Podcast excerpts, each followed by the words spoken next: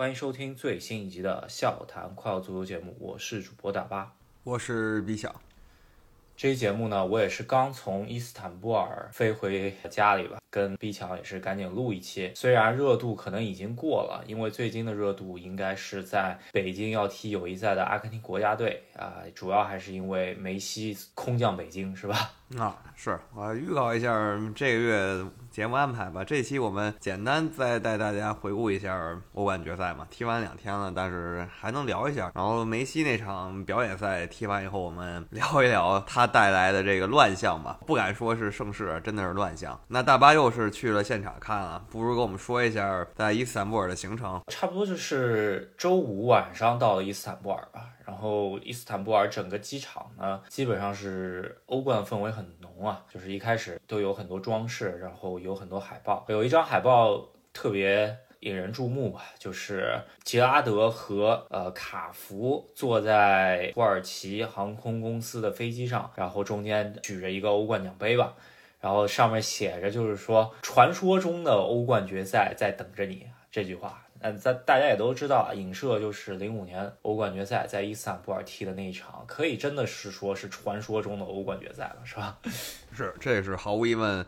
最经典的欧冠决赛，那这里说一个冷知识中的冷知识吧，就是一五呃零五年那场欧冠决赛冠军，大家知道是利物浦，然后阵中当时有一个小将三门，对吧？叫这个斯科特卡森，就理解成替补门将的替补，就没什么球可以踢。很神奇的是啊，这大哥在十八年后，在快退役的时候呢，现在在曼城阵中当这个替补替补第三门将，然后又一次呃夺冠，对他来说这是一个传奇的场地吧？这个。虽然他本人是没有上球场踢球啊，但是我看到庆祝的时候还是上球场啊，挺兴奋的，就是挺有意思。行程呢，就是我第一天是入住的酒店是曼城的家属入住的酒店，因为也是最比较近的一个五星级的酒店。然后到了挺多传奇，我个人碰到的就是有克劳奇。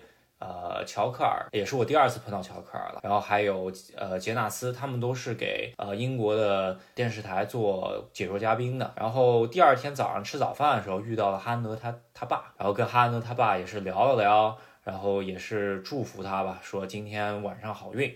然后他也是笑了笑就走了，感觉是非常低调的一个人吧。总体来说啊，去到现场，然后也去到了国米的下榻酒店，是见到了很多非常近距离的见到很多。现球员以及前球员啊，我觉得这个确实是去到现场一个好处。真的是每年的欧冠决赛就是足球可以说是各个方面的专家以及传奇球星聚集的地方嘛。我觉得是最好找着他们合影签名的好机会。我也代表本节目几千常驻听众实名献我也看到大巴跟。杰拉德合影，然后跟克劳奇啊、乔克尔这些这些前一众，就是十几年前最辉煌的一波球员啊，都他都遇见了。然后说一下比赛吧，那比赛前这氛围怎么样？因为因为我们也知道，就是曼城球迷相对是比较小众的，国际的球迷呢还是名声在外的。差不多入场，我是提前大概五个小时左右入场的。这个我因为是去年。巴黎，呃，虽然我个人是很早入场，没遇到那样的情形，也是知道去年巴黎的情况嘛。然后今年不太敢，就是掐着点儿进去了。就刚一开球，呃，球场门，然后我就进去。然后我看有报道说，后来大家堵在路上什么的。那我个我就是没有遇到这个情况。然后进去以后呢，其实真是国米先到的，而且各种旗帜啊，什么 tifo 啊，都都基本上已经摆好了。曼城球迷是比较晚来的，还有就是包厢的球球球迷啊，也是很晚才来，而且就是没有全部卖完。我觉得中间包厢的位置，所以说这一次相对来说，以往的欧冠决赛的话，我觉得上座率不是那么那么满，可能也就达到百分之九十吧，没有完全坐坐满。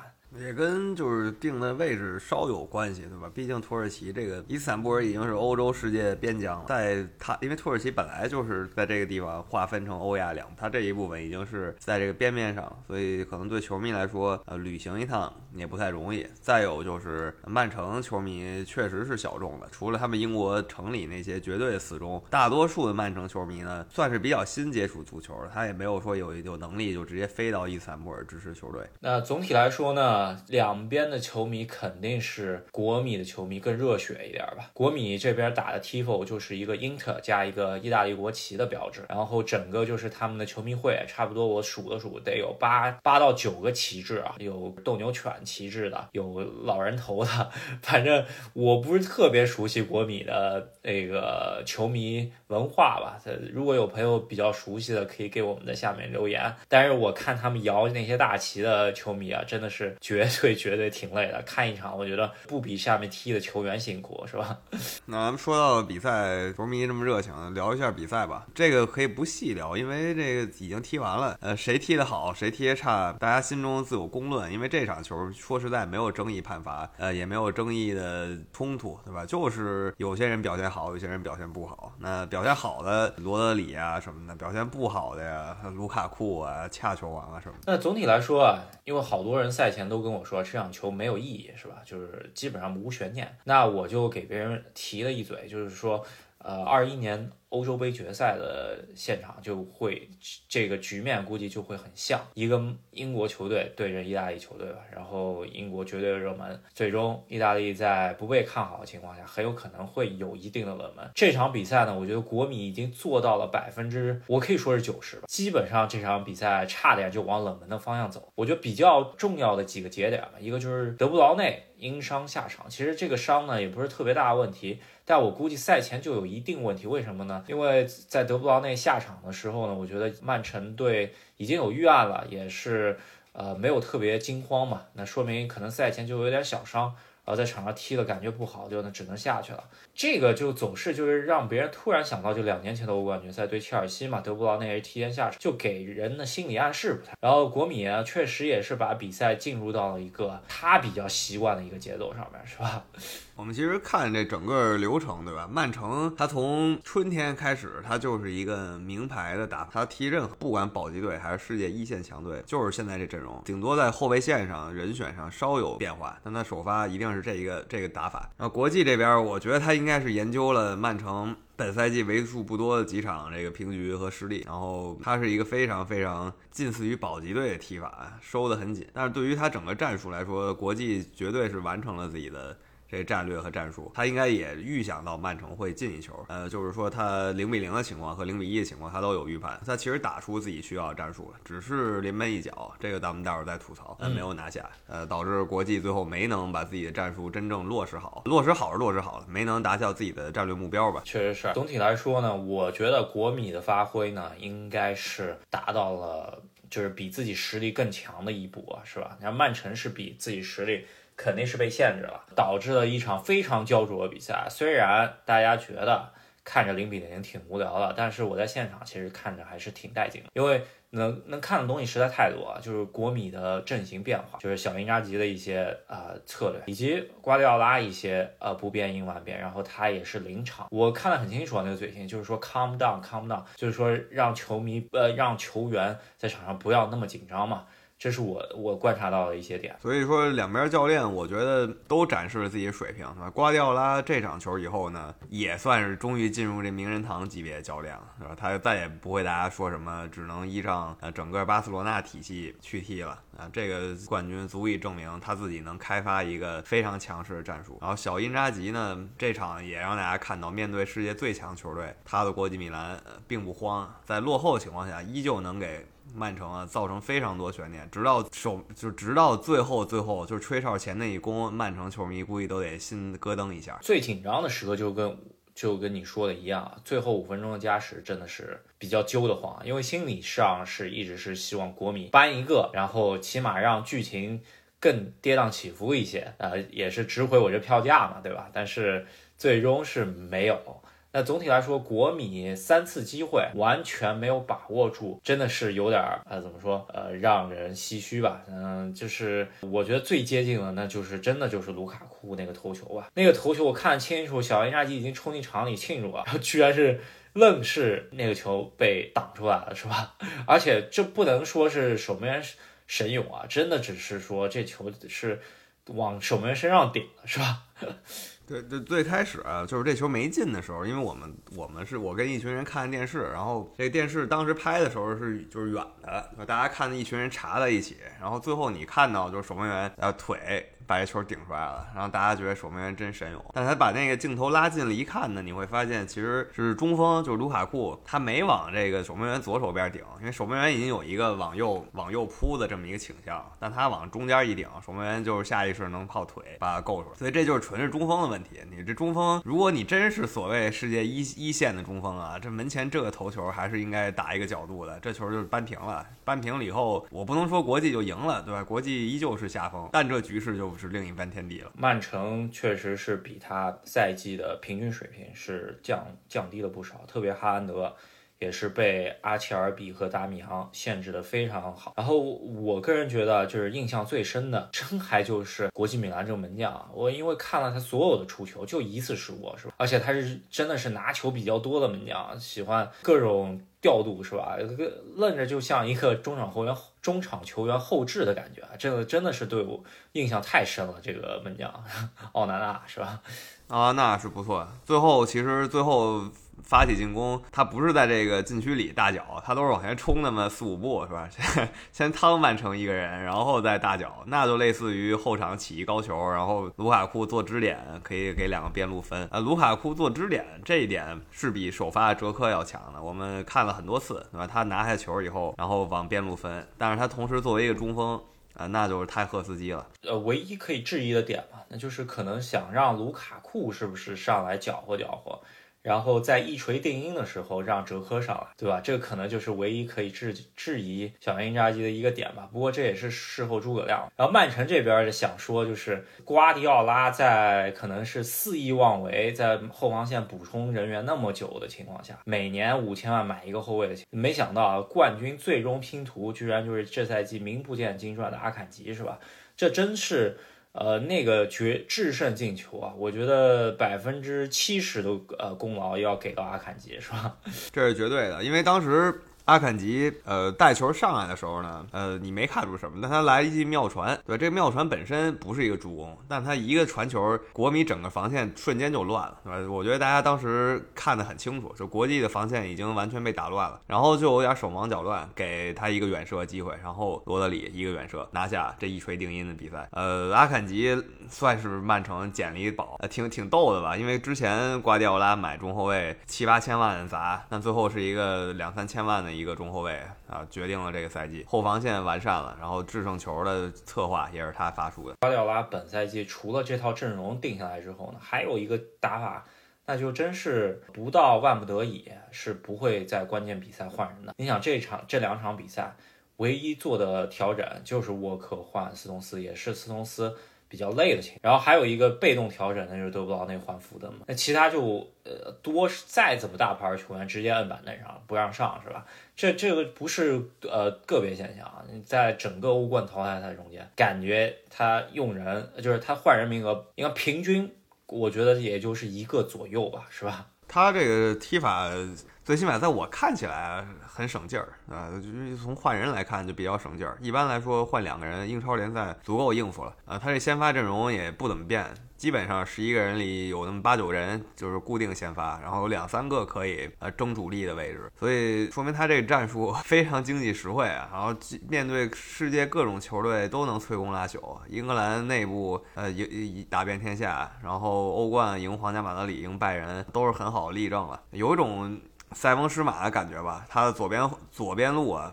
赛季前有点淤，然后出了一波人以后呢，左边后卫这个位置没人了，然后逼着他给这个整套球员设计了一个新的战术体系。然后这个战术体系呢，甭管怎么说吧，这半年来欧洲没有球队能直接适应这个打法。是，确实比较新颖的一个，可以说是四个中后卫，然后中后卫和中场之间串联的是斯通斯，而且斯通斯的状态在这个位置上得到质的飞跃，是吧？这真的是看不出来。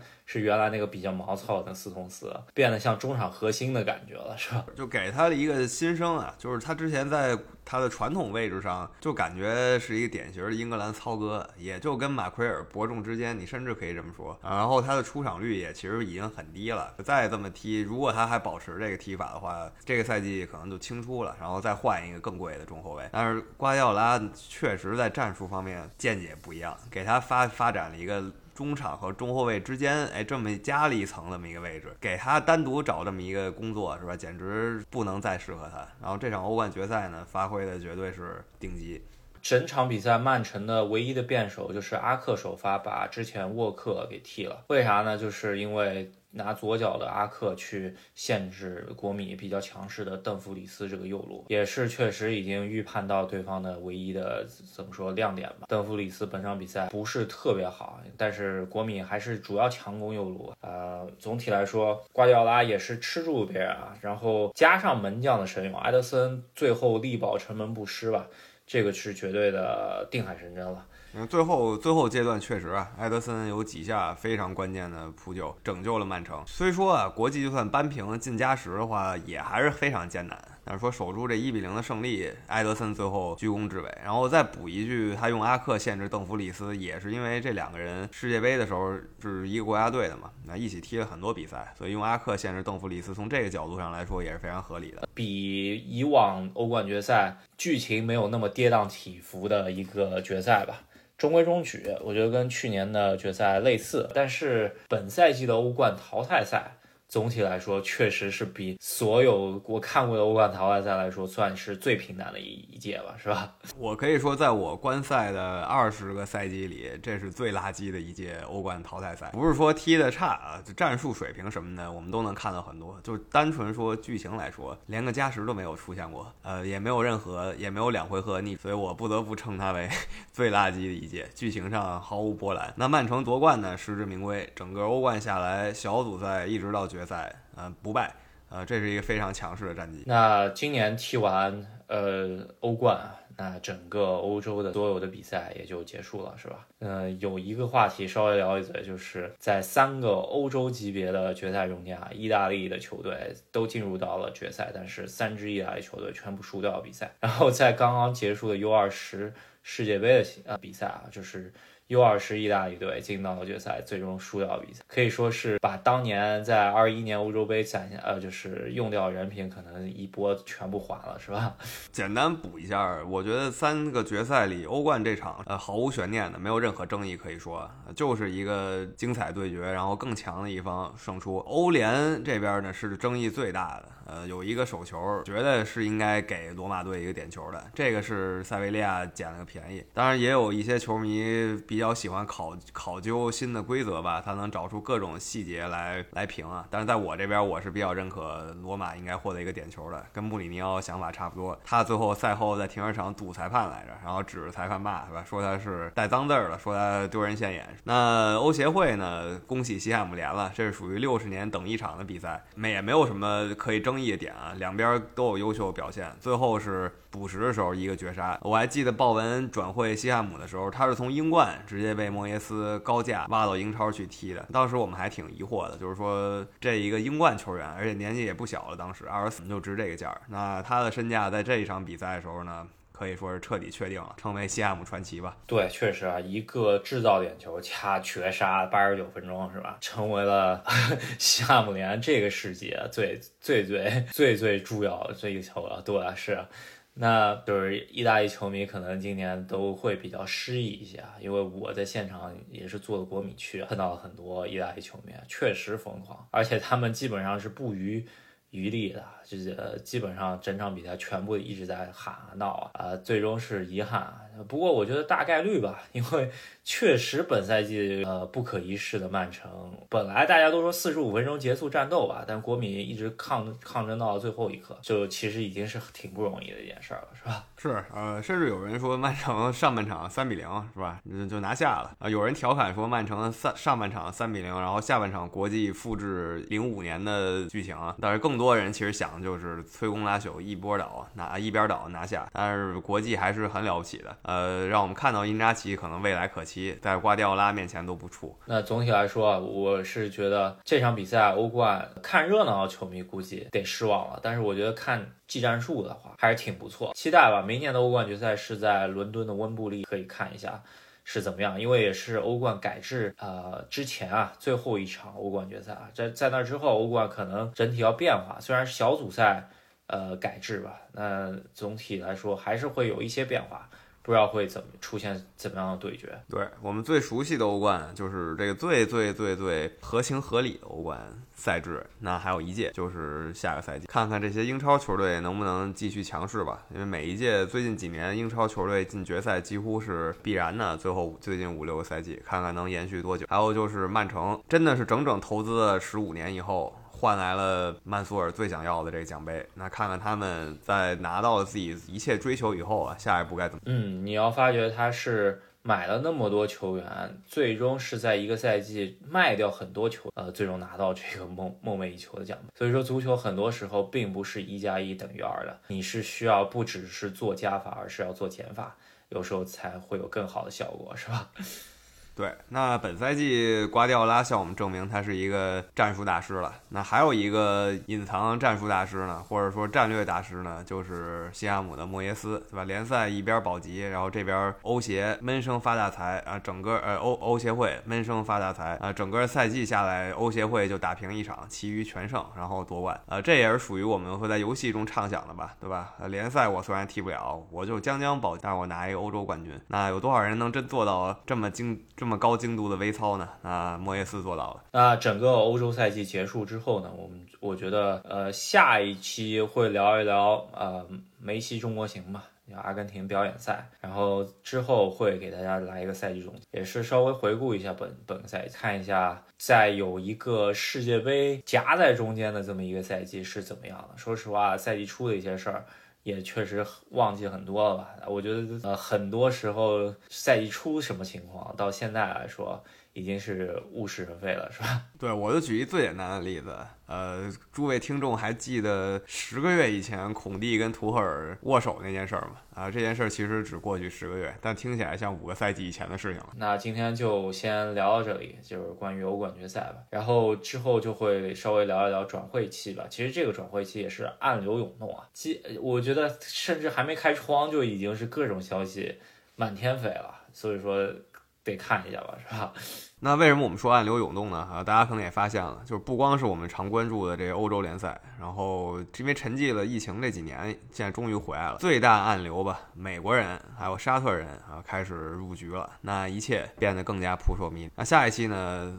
我们会说刚转会美国的梅西的中国行啊，给大家预告一下。不管是想吐槽这个乱象的，还是说想讲一下自己在现场怎么见证偶像的，都欢迎在我们呃评论区留言。好，那我们这期就到这里，我们下期再见。下期再见，拜拜，拜拜。